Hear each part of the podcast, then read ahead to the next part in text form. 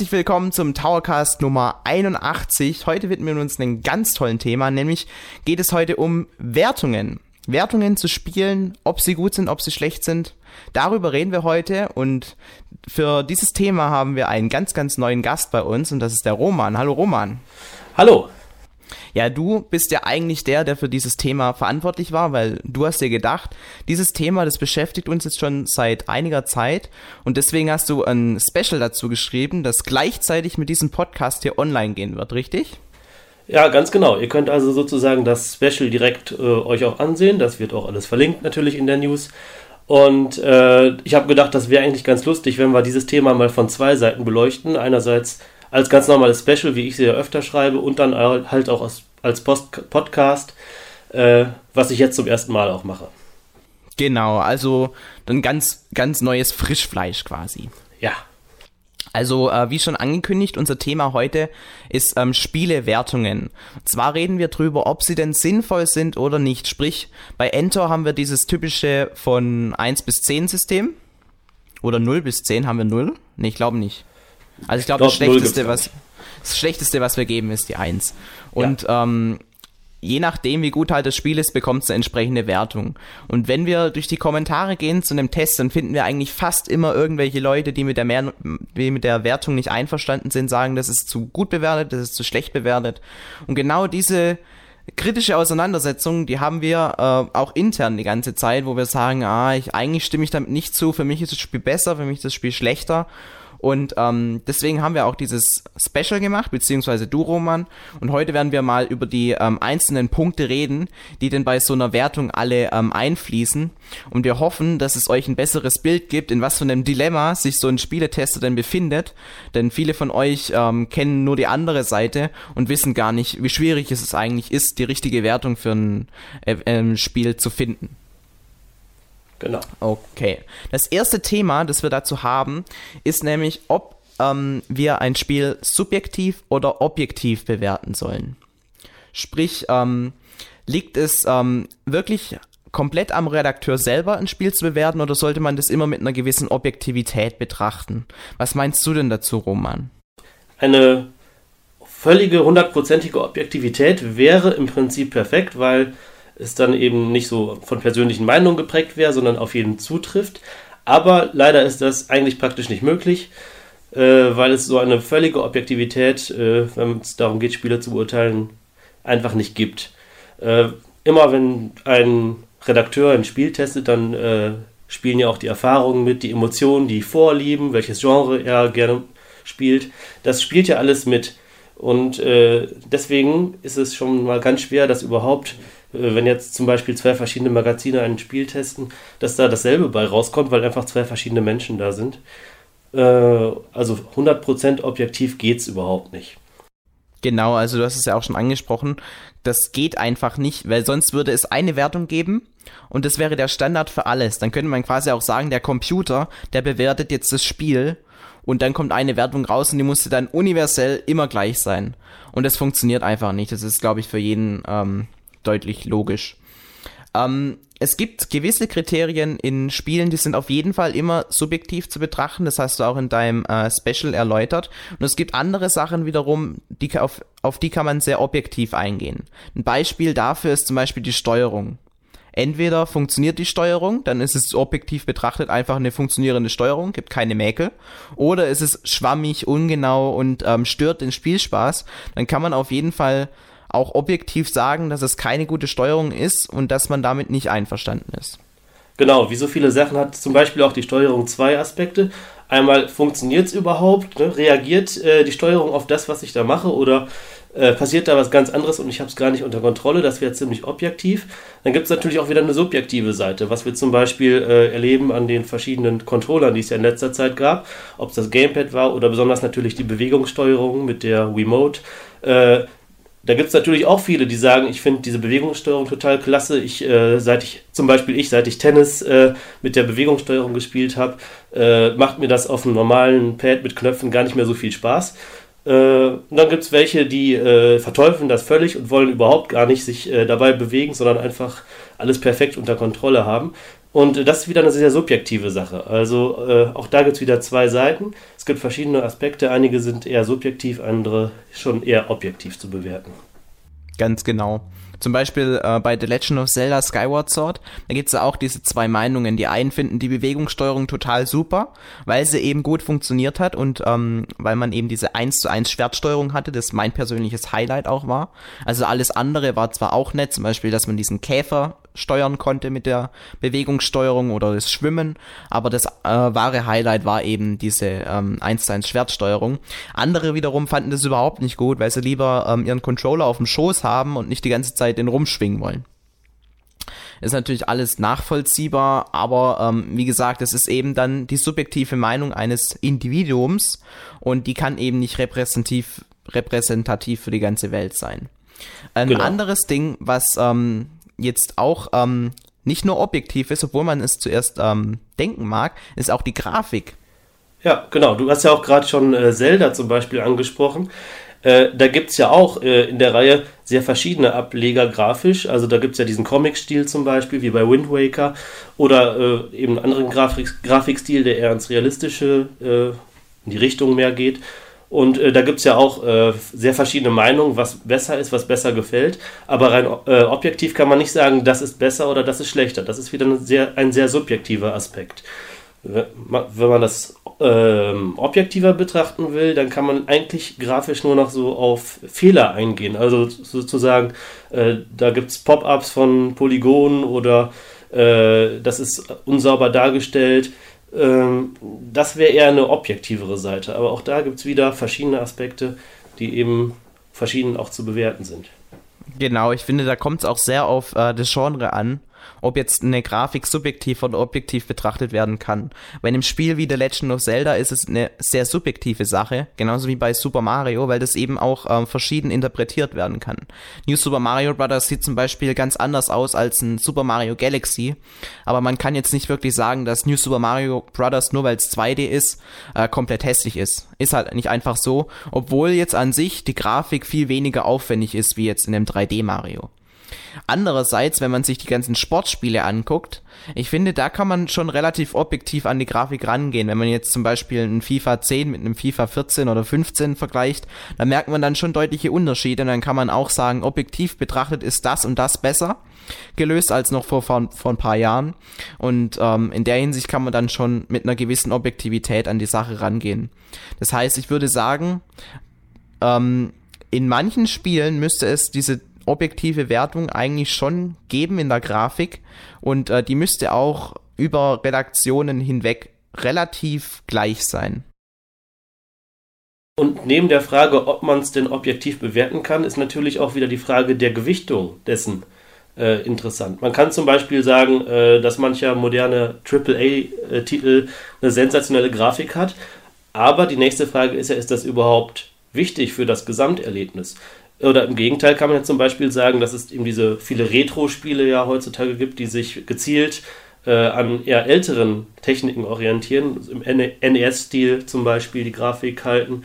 Ähm, und da, wenn man da jetzt sozusagen streng wäre, müsste man ja sagen, die Grafik ist total veraltet und äh, könnte das Spiel abwerten deswegen. Aber andererseits ähm, ist es ja für dieses Spiel gar nicht so von Bedeutung. Es will ja überhaupt gar nicht äh, die neueste, modernste Grafik haben.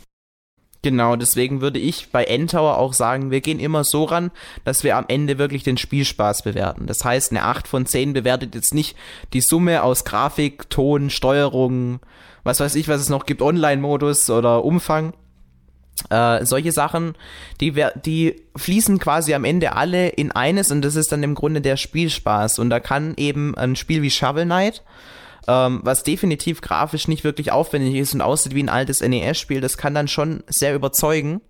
Einfach weil es äh, diesen Retro-Charme besitzt und dadurch auch sehr viel Spaß machen. Und das spiegelt sich dann halt auch in der Wertung wieder. Und das sollte man immer im Hinterkopf haben, denn Grafik alleine macht eben noch kein gutes Spiel aus. Das beste Beispiel dafür ist zum Beispiel ähm, Assassin's Creed 1. Das sah damals unglaublich gut aus. Also das war wirklich unfassbar dadurch diese alten, wie hießen denn die Orte? Ich weiß es gar nicht mehr Also sowas wie genau. Jerusalem. Sowas gab's da in der, in der Richtung. Mhm. Und ähm, das sah einfach unglaublich gut aus, weil die Welt so lebendig war und der Charakter, der ist an den äh, Figuren vorbeigelaufen, hat sich so weggedreht. Also das war damals schon ein riesiger Fortschritt und ich bin wirklich äh, von allen Socken gefallen wegen der Sache. Aber an sich das Spiel hat nicht sehr viel Spaß gemacht, weil es sich ständig wiederholt hat. Es gab eigentlich nur drei Aufgabentypen und die musste man neunmal wiederholen, um eben neunmal irgendeinen Mensch zu meucheln. Und das hat eben nicht sehr viel Spaß gemacht. Deswegen, Grafik ist zwar ein Faktor, der den Spielspaß steigern kann, aber es ist definitiv äh, nicht äh, essentiell für Spielspaß generell. Ja, das würde ich auch auf jeden Fall sagen. Okay, jetzt kommen wir zur nächsten Frage.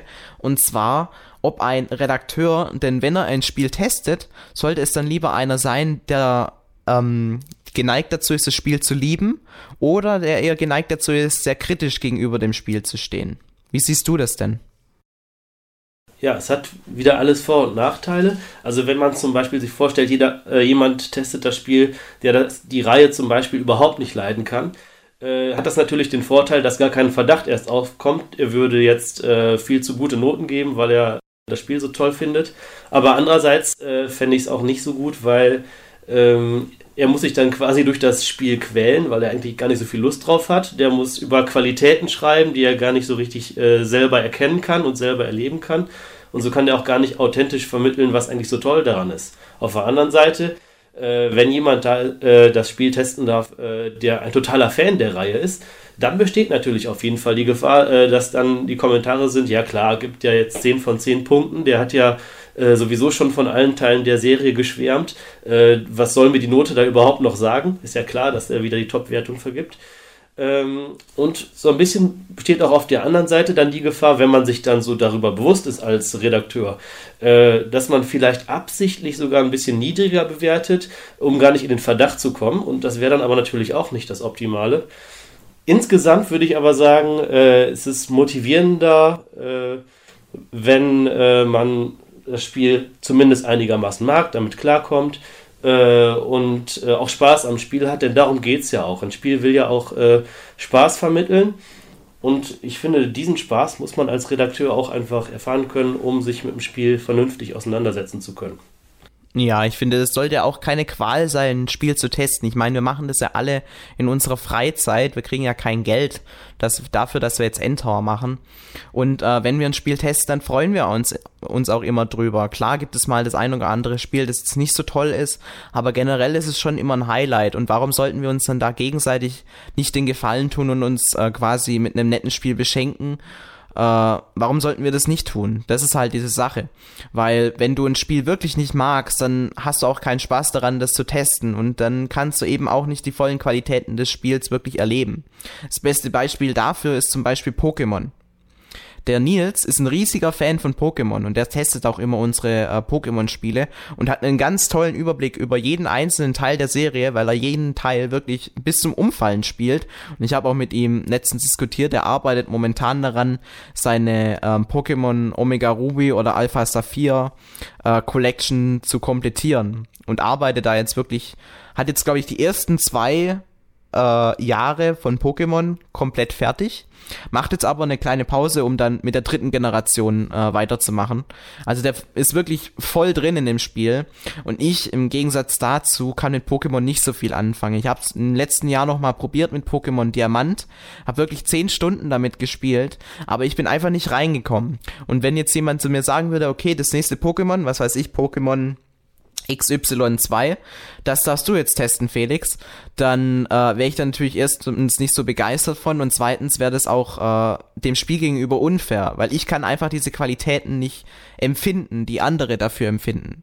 Und ich würde dann eben eine entsprechend niedrigere Wertung geben, obwohl es eventuell das beste Pokémon aller Zeiten wäre.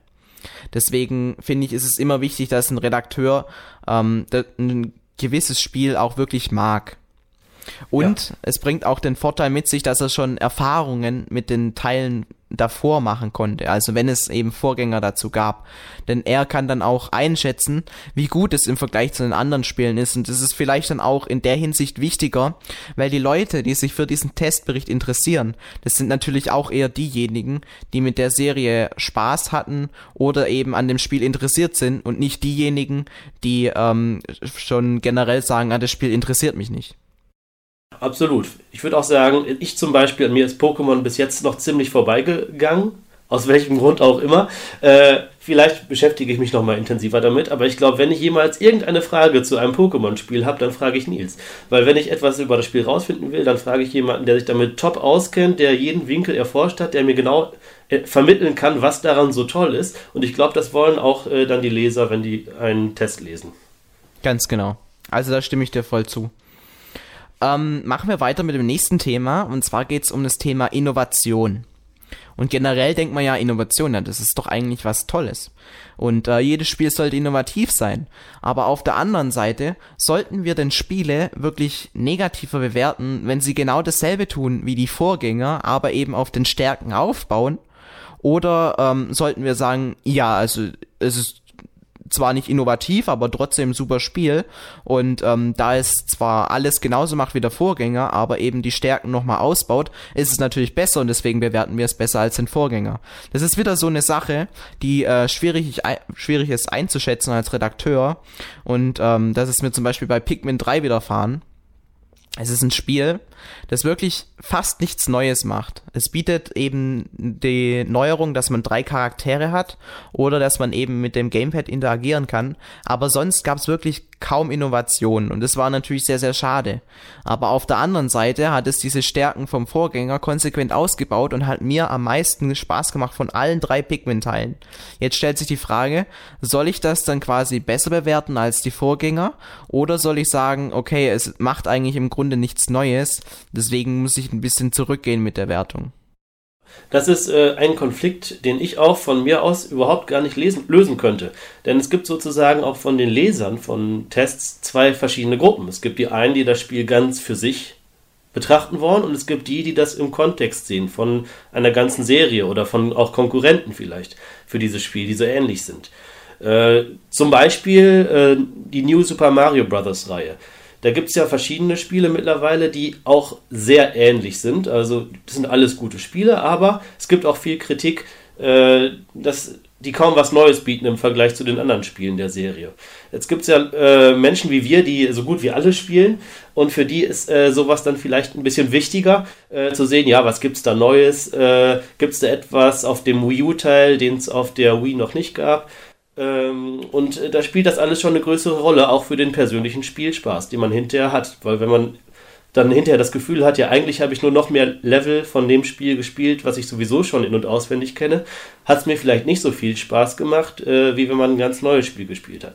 Auf der anderen Seite gibt's dann, äh, muss man ja auch sagen, dass zum Beispiel gerade die New Super Mario Bros. Spiele ziemlich gut verteilt sind auf die verschiedenen Konsolen. Es gibt's für DS, für 3DS, für Wii, für Wii U. Das heißt, die Zielgruppen sind eigentlich gar nicht so extrem gleich. Es gibt bestimmt äh, viele, die ein New Super Mario Bros. Spiel ganz für sich alleine sehen. Und äh, wenn man nur auf dieses Spiel guckt, äh, dann ist ja eigentlich erstmal völlig egal, was hat ein anderes Spiel schon so ähnlich oder anders gemacht. Was ist besser oder schlechter geworden im Vergleich, sondern ich will nur wissen, wie gut ist dieses Spiel jetzt. Ich möchte dieses Spiel vielleicht kaufen, interessiere mich dafür und lese deswegen jetzt hier bei Endtower den Test und ich möchte über dieses Spiel was rausfinden und nicht über Vorgänger.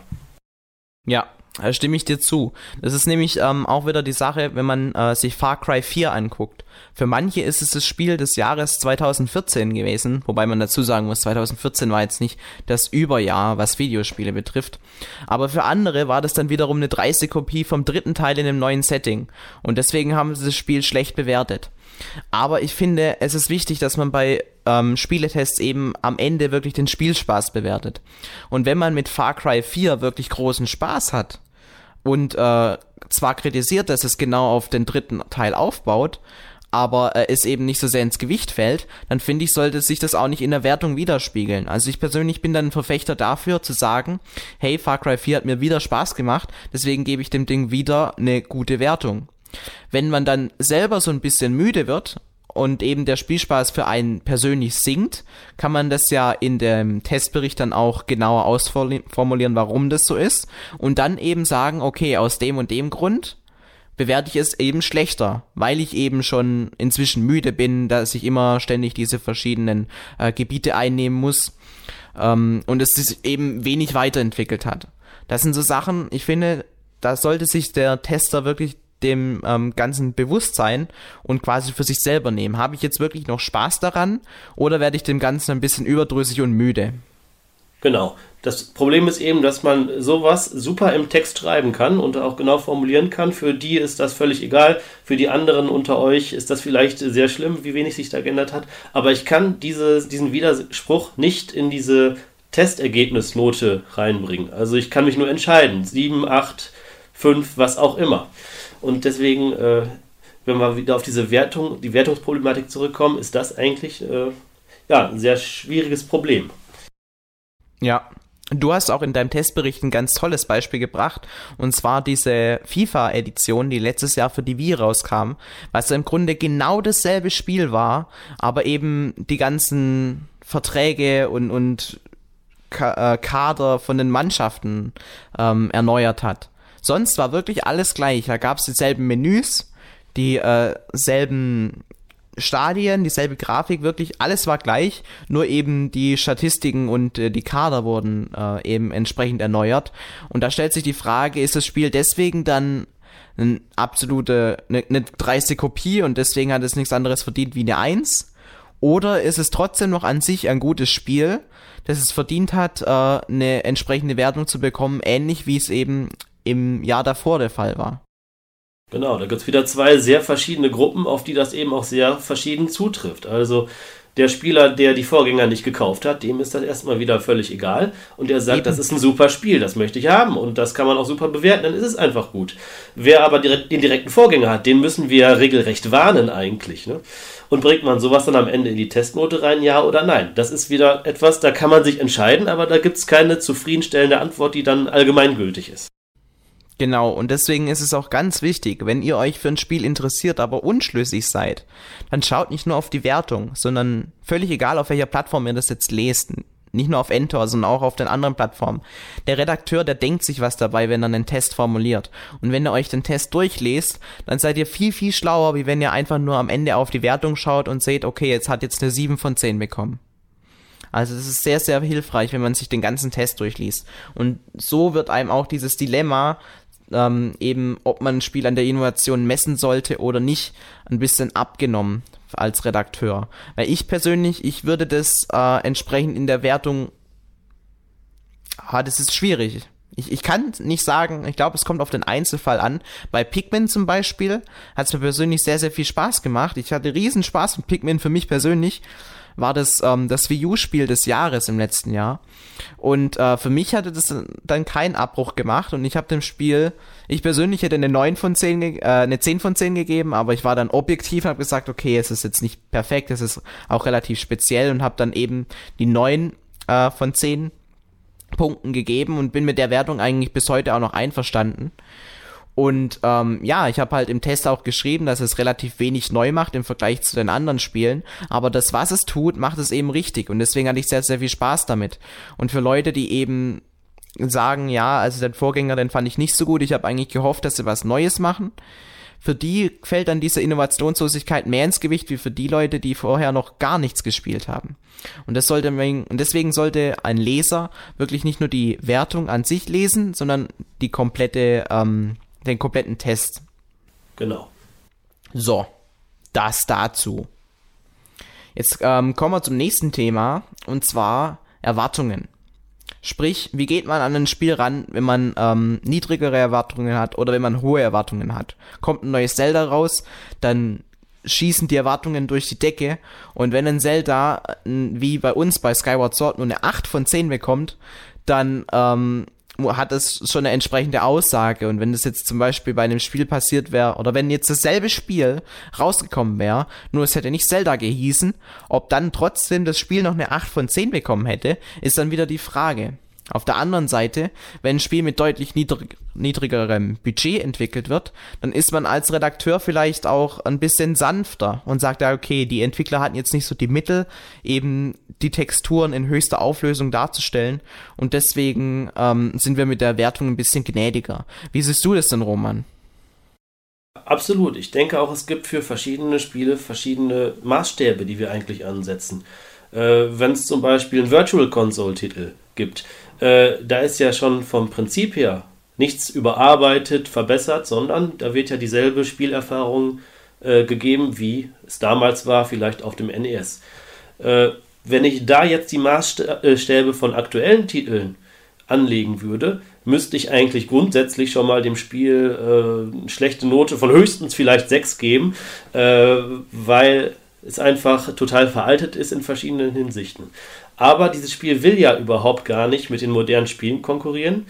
Äh, genauso wie Spiele nicht wollen, die vielleicht neu sind, aber in diesem Retro-Stil gemacht sind, was wir gerade ja auch schon angesprochen haben. Oder Spiele, die von Indie-Entwicklern kommen, die ein geringes Budget haben, die einfach von der wirtschaftlichen Seite auch gar nicht konkurrieren können äh, mit äh, riesigen Orchestern, Sprachaufnahmen, äh, der besten Grafik. Äh, das können die gar nicht und wollen es für dieses Spiel auch gar nicht. Die haben sich dann ein Spielkonzept ausgedacht, das einfach Spaß machen soll und ähm, erweitern das dann nicht mit teuren Sachen wie noch äh, Online-Features und äh, zusätzlichen Modi zuhauf.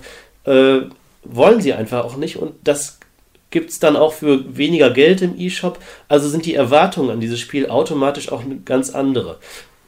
Jetzt ist natürlich die Frage, setze ich jetzt den gleichen Maßstab für, dafür an wie für einen Blockbuster-Titel, wo viele, viele Millionen reingesteckt wurden? Ähm, der auch viel teurer ist und äh, ganz andere Erwartungen auch weckt? Ich würde sagen, nein, denn dann müssten wir solche äh, kleinen Spiele automatisch total schlecht bewerten, obwohl sie vielleicht auch viel Spaß machen.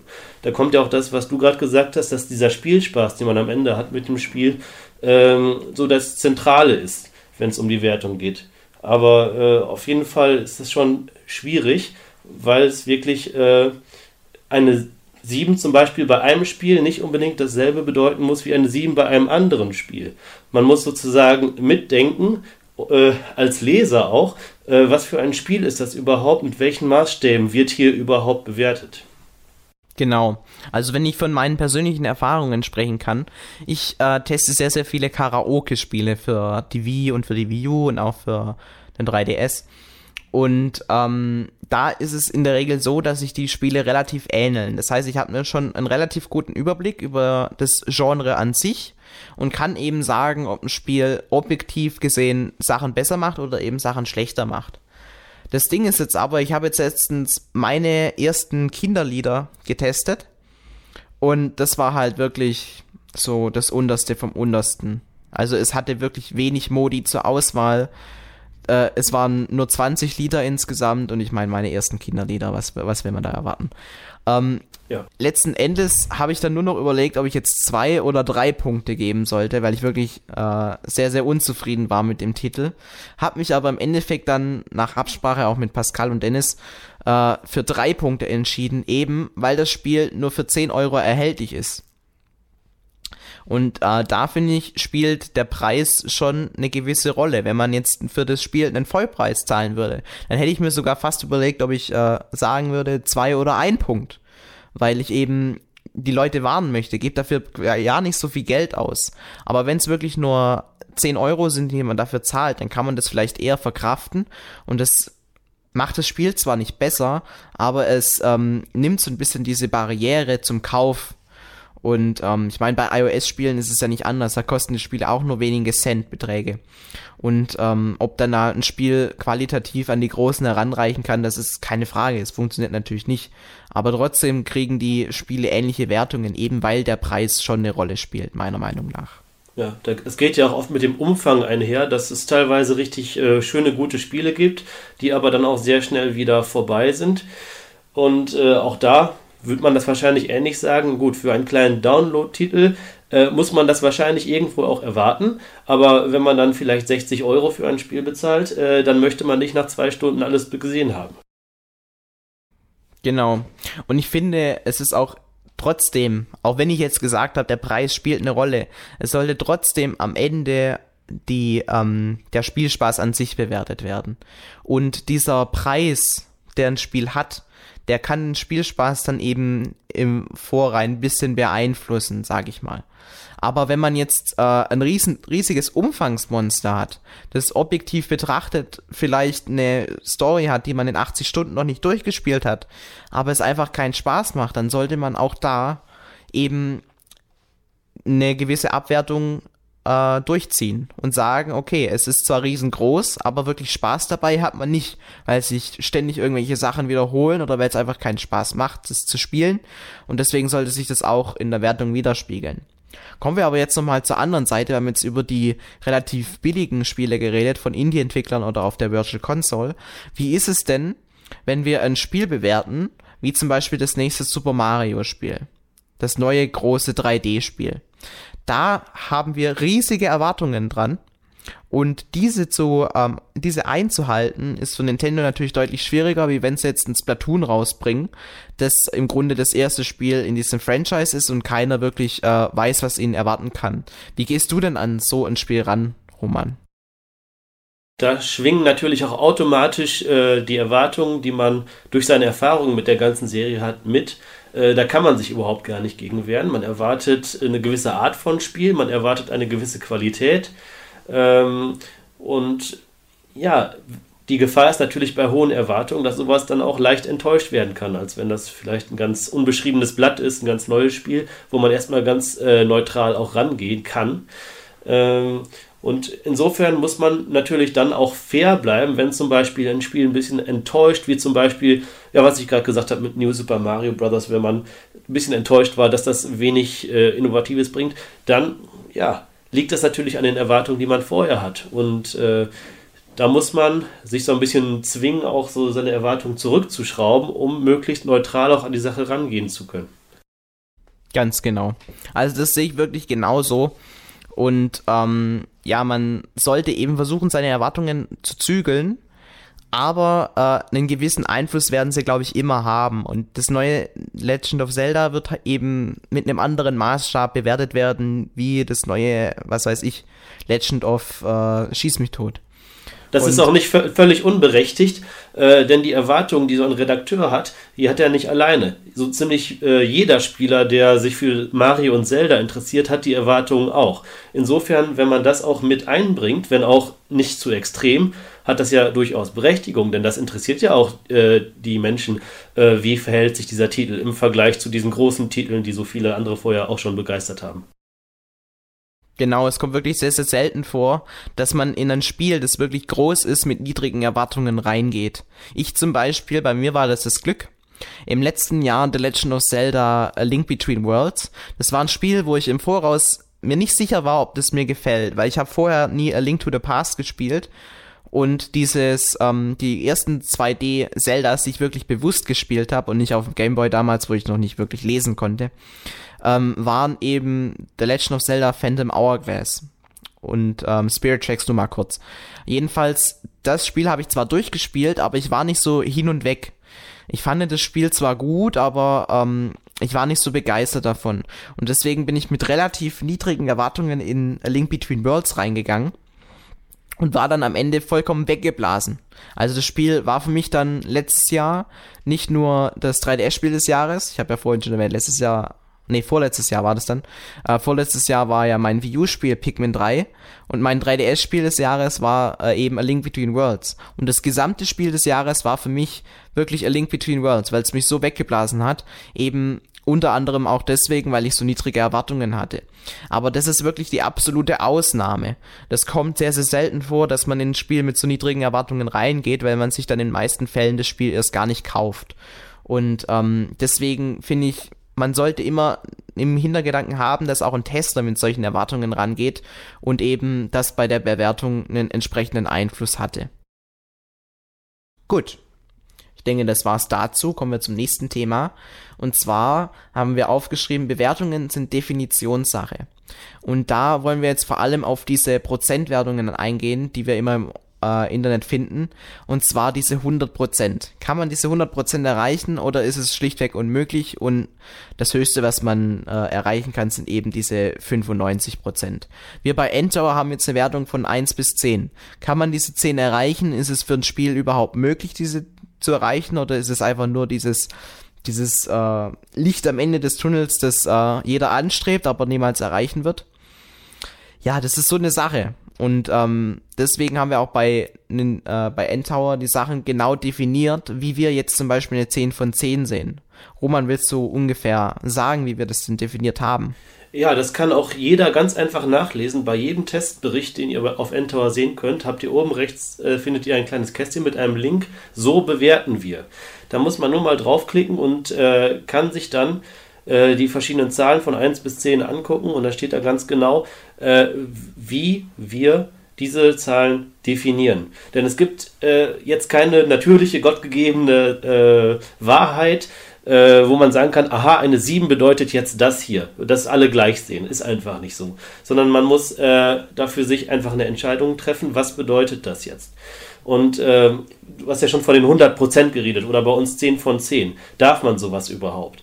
Ähm, das ist ja sowieso sehr gefährlich. Äh, wenn wir mal so eine 10 von 10 vergeben, dann ist der erste Kritiker nicht weit, der sagt, Moment, das gibt's doch gar nicht. Äh, 10 von 10, das heißt doch perfekt. Und äh, das Spiel ist doch nicht perfekt. Ihr habt selber im Test geschrieben, da gibt es äh, noch Sachen zu kritisieren, dann kann es doch keine perfekte 10 von 10 sein. Das Problem ist nur, 10 von 10 definieren wir ja gar nicht als perfekt. Ich finde, das macht auch nicht so viel Sinn, äh, denn wenn wir sagen, nur perfekte Spiele kriegen eine 10, dann müssten wir auch sagen, es gibt bei Endtower dann keine 10. Äh, denn 100% perfekt geht nicht. Es geht immer etwas, das man noch verbessern könnte, was man noch dazu nehmen könnte. Es gibt Sachen, die der eine als perfekt empfindet und der andere vielleicht als misslungen. Äh, also dieses objektive, perfekte 10 von 10, äh, das gibt es so nicht. Deswegen sagen wir einfach, die höchsten Worte bei uns ist ein herausragendes Spiel, was den allermeisten auf jeden Fall richtig viel Spaß machen würde. Aber es kann trotzdem noch seine Schwächen haben. Ja, ganz genau so ist es. Und nochmal, um auf diese 100% anzukommen. Ja, es ist wirklich so. Man kann wirklich an jeder Textur irgendwie rummängeln und sagen, ja, da hätte man vielleicht noch mehr Arbeit reinstecken können. Aber irgendwo muss man halt diese Grenze ziehen. Und wir bei uns, äh, wir hier von Entor, wir haben eben die Grenze so gezogen, dass wir sagen, das Spiel muss sehr, sehr gut sein. Aber es ist definitiv nicht unmöglich für ein Spiel, diese 10 von 10 zu erreichen. Weil auch wir sind Menschen und wir haben manchmal schon das Gefühl, dieses Spiel ist wirklich das wird uns lange im Kopf bleiben, weil das so viel Spaß macht. Wir werden das eine Weile spielen und auch viele Leute da draußen werden das mögen. Und das hat dann für uns schon eine Berechtigung zu sagen, okay, dieses Spiel hat diese 10 von 10 verdient. Und deswegen findet ihr auch bei Enter nicht nur ein oder zwei Spiele, die eine 10 von 10 bekommen haben, sondern es sind jetzt bestimmt schon an die ja, 15 bis 20 Spiele, wenn ich jetzt so grob abschätzen würde, die schon mal eine 10 von 10 bekommen haben. Genau. Alles klar. Gut, dann kommen wir ähm, zum nächsten Punkt und zwar eigentlich äh, mehr oder weniger unser Fazit. Und zwar sollten wir jetzt Bewertungszahlen ab, komplett abschaffen oder sollten, sie wir, sollten wir sie lieber beibehalten, um eben diesen gewissen äh, Schlusspunkt zu setzen am Ende eines Testberichts. Was ist denn deine Meinung dazu, Roman? Ja, also das ist eine schwierige Frage, wenn man sich so diese ganzen Argumente nochmal vor Augen führt, auch das, was wir jetzt gerade besprochen haben, dann äh, gibt es eine ganze Menge Argumente, die gegen Zahlen eigentlich sprechen, weil sie sehr verallgemeinernd sind, äh, weil da eigentlich so viele Aspekte mit hereinfallen, äh, die eigentlich gar nicht so in eine einzige Zahl reinpassen. Ähm, äh, deswegen kann das sehr in die Irre führen. Und ein Spiel, was ich zum Beispiel mit einer 6 bewerte, wie ich habe, glaube ich, das Spiel Tengami mit einer 6 bewertet, ähm, da kamen dann auch zum Beispiel Kommentare, ja, schade, ich dachte, das wäre viel besser, ist, nicht so äh, ist das so schlecht. Ähm, aber im Endeffekt, wenn man sich dann den Test mal durchliest, dann kann man das ein bisschen von der anderen Seite sehen. Das hat seine Schwächen, es ist sehr kurz zum Beispiel, aber es äh, hat auch sehr große Stärken und es kann vielen Spielern sehr viel Spaß machen. Auch mir äh, macht sehr viel Spaß und ich habe es gar nicht bereut, äh, es gespielt zu haben. Ähm, aber es ist halt dann doch für jeden irgendwie eine andere Erfahrung und ähm, da kann so eine vermeintlich schlechte Note einen schon mal abschrecken. Und dann verpasst man vielleicht doch ein Spiel, was eigentlich für den eigenen Geschmack gar nicht so schlecht wäre. Äh, deswegen würde ich sagen, ich betrachte Zahlen als äh, Wertungsergebnis auf jeden Fall kritisch. Aber es gibt äh, auf der anderen Seite eben noch wieder sehr viele Vorteile, weil es eben einen schnellen Überblick verschafft. Genau. Also ähm, ich finde, es ist sehr, sehr wichtig, dass man so eine gewisse Wertung am Ende dann dran stehen hat, weil das ist im Grunde auch das, was uns unsere Gesellschaft die ganze Zeit auftischt. Wenn ihr in die Schule geht, bekommt ihr eine Note. Es ist entweder eine 1, 3 oder eine 6 und das ist eben das, was auch ähm, dann am Ende bei rauskommt. Man versucht, das Gesamtwerk deiner Klassenarbeit auf ein, eine Note zusammenzuführen. Und das versuchen wir im Grunde bei einem Spieletest auch. Wir nehmen dieses Spiel als Ganzes und versuchen das alles in eine Wertung reinzupacken. Diese sollte man natürlich nicht als das Nonplusultra ansehen, sondern eher ähm, quasi als Richtlinie weil Wertungen an sich, wenn man jetzt zum Beispiel auf Metacritics guckt, die gehen schon alle immer in dieselbe Richtung. Klar gibt es Spiele, wo jetzt die Meinungen sehr schwanken können, wie zum Beispiel Dark Souls oder so, wo eben manche Leute mit dem Spiel überhaupt nicht klarkommen, andere wiederum finden es super genial. Aber ähm, ich finde, so eine Wertung an sich ist trotzdem sehr, sehr wichtig, vor allem auch was ähm, die User angeht. Viele mögen es einfach nicht, den Test zu lesen. Meistens schauen sie nur auf die Wertung, die nächste Gruppe liest sich das Fazit durch und schaut auf die Wertung. Und für solche Leute ist es einfach unentbehrlich und da müsst ihr uns auch verzeihen, muss man eben so eine äh, Note einbauen. Es lässt sich einfach auch besser vermarkten, jetzt von Website-Sicht oder aus Sicht eines Magazins. Und ähm, wenn diese Wertung nicht da wäre, dann würde irgendwas fehlen. Weil ähm, ich weiß nicht, wie es euch geht. Man ist so ein bisschen unbefriedigt, wenn man jetzt einen Test durchliest und dann nicht irgendwie den Daumen nach oben sieht oder eben keine Ahnung, die 80 oder die 90 als Zahl dran stehen hat ähm, wie wenn das eben nicht da wäre. Selbst wenn es im Test genannt wird, ich würde dem Spiel generell eine ähm, sehr, sehr gute Note verleihen, dann bleibt einem trotzdem im Hinterkopf, ja, was für eine Note würdest du dem Spiel denn geben? Ich finde ähm, deswegen, dass Wertungen sehr, sehr wichtig sind, einfach um dem Ganzen einen Schlusspunkt zu setzen. Ja, genau. Also die, äh, die User, eigentlich wir alle, wir wollen Wertungen und das entspricht auch so ein bisschen der menschlichen Natur, einfach äh, Sachen zu vereinfachen und sehr komplexe, vielschichtige Dinge einfach auf etwas äh, zu reduzieren, was man schnell, äh, leicht verstehen kann und äh, deswegen sich so einen Überblick verschaffen kann. Also es ist ja zum Beispiel, äh, wir haben ja auch, wenn wir allein an unsere Augen denken, wir haben eine sehr selektive Wahrnehmung. Wir sehen ja mit einem Blick hunderte von verschiedenen Details. Äh, aber trotzdem konzentrieren wir uns nur auf zwei oder drei wichtige Sachen äh, und der Rest, der wird erstmal ausgeblendet. Mit so viel Information kann sich das Gehirn gar nicht beschäftigen. Und so ähnlich wollen wir auch in anderen äh, Bereichen einfach immer vereinfachen. Wir wollen auf einen Blick jetzt die Quintessenz sozusagen direkt entdecken können äh, und jetzt sofort wissen, okay, gut, schlecht oder es geht so und so wollen wir es eben auch bei Spieletests. Wir wollen äh, eine Vorauswahl sozusagen treffen. Aha, dieses Spiel hat eine 3 gekriegt, interessiert mich also nicht weg damit. Ich möchte nicht jeden Test lesen, ich habe gar nicht so viel Zeit dafür. Äh, dieses Spiel, ach, das hat eine 8, 8 gekriegt, habe ich gar nicht mit gerechnet. Ah, dann lese ich mir mal den Spieletest durch. Vielleicht ist das ja doch was für mich. Also äh, das, diese Wertung bietet vor allen Dingen diesen ersten schnellen Zugang äh, äh, für eine schnelle Vorauswahl, um sich dann äh, ja erstmal ein grobes Bild über die ganze Situation machen zu können. Genau, also um das nochmal so ähm, grob zusammenzufassen. Es ist so, wir stehen Wertungen grundsätzlich relativ kritisch gegenüber. Sie sollten aus unserer Meinung zwar den Spielspaß widerspiegeln, aber wir haben euch jetzt einige Szenarios aufgezählt, wo es dann eben ein bisschen schwierig ist und wo man als Tester wirklich in so eine, äh, wie sagt man, irgendwas, Zwickmühle, genau. Ja. Äh, wo man äh, als Redakteur in eine gewisse Zwickmühle reinkommt und dann eben nicht genau weiß, soll man jetzt eben die Wertung vergeben oder doch lieber die Wertung. Trotzdem, Wertungen an sich sind für den User an sich einen gewissen Komfort, den, ein Redak der, den eine Redaktion auf jeden Fall äh, bieten sollte. Und aus dem Grund halten wir Wertungen aus, also eben auch für sinnvoll eben um dem ganzen Spiel noch diese oder dem ganzen Test die letzte Note zu verleihen und eben den groben Ersteindruck zu geben. Trotzdem, wenn ihr an dem Spiel interessiert seid, lest euch bitte den ganzen Test durch, weil meistens ist der Test viel, viel mehr aussagend wie am Ende diese einfache Note. Auch wenn es verlockend ist, einfach nur über den Test zu fliegen und am Ende die Note anzuschauen. Wenn ihr wirklich euch unschlüssig seid, würde ich auf jeden Fall empfehlen, allen da draußen den Test immer komplett zu lesen, weil der Test, äh, der Test an sich, da steckt die Arbeit dahinter. Am Ende dem Spiel eine Zahl zu vergeben, da mag man vielleicht ein paar Sekunden drüber nachdenken, aber letzten Endes geht das dann schnell vonstatten. Und wenn einfach nur ein Redakteur ähm, dafür, dafür bezahlt werden würde, dem Spiel eine Zahl zu geben, tja, dann, dann, dann weiß ich auch nicht, wo das hinführen würde. Dann wäre der relativ überbezahlt, würde ich mal dazu sagen. Äh, und deswegen Wertungen an sich haben ihre Daseinsberechtigung, sollten aber stets kritisch betrachtet werden. So, genau.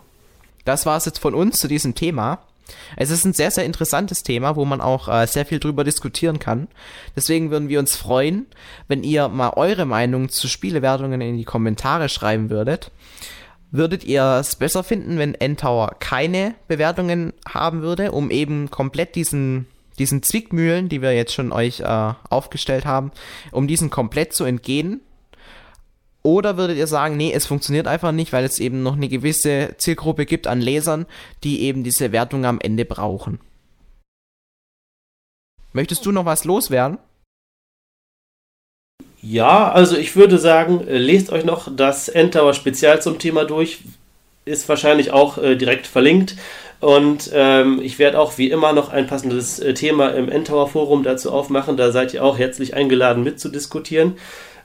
Und ähm, vielleicht wollt ihr auch äh, für unseren Podcast jetzt eine Wertung vergeben und dann könnt ihr mal selber gucken, ob das einfach ist, ob wir jetzt eine 10, 9 oder 8 kriegen.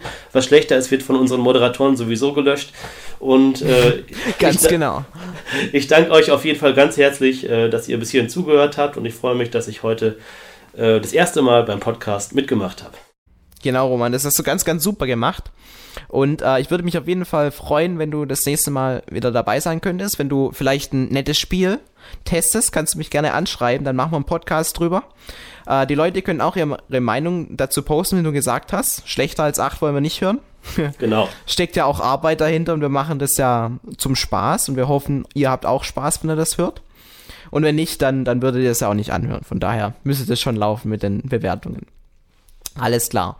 Ähm, wie gesagt, ähm, ihr könnt uns auch auf iTunes bewerten. Wir hoffen, dass wir da mal wieder ein paar Bewertungen dazu bekommen, weil ähm, momentan stagniert es eben ein bisschen und ähm, es ist eben unentbehrlich für einen Podcast, ähm, um größer zu werden, dass es eben entsprechende Wertungen auch auf iTunes gibt, weil das ist im Grunde da, wo man auch entsprechend neue Zuhörer für sich gewinnen kann. Alles klar. Ich bedanke mich bei euch fürs Zusehen. Macht's gut, Leute, und bis bald. Tschüss.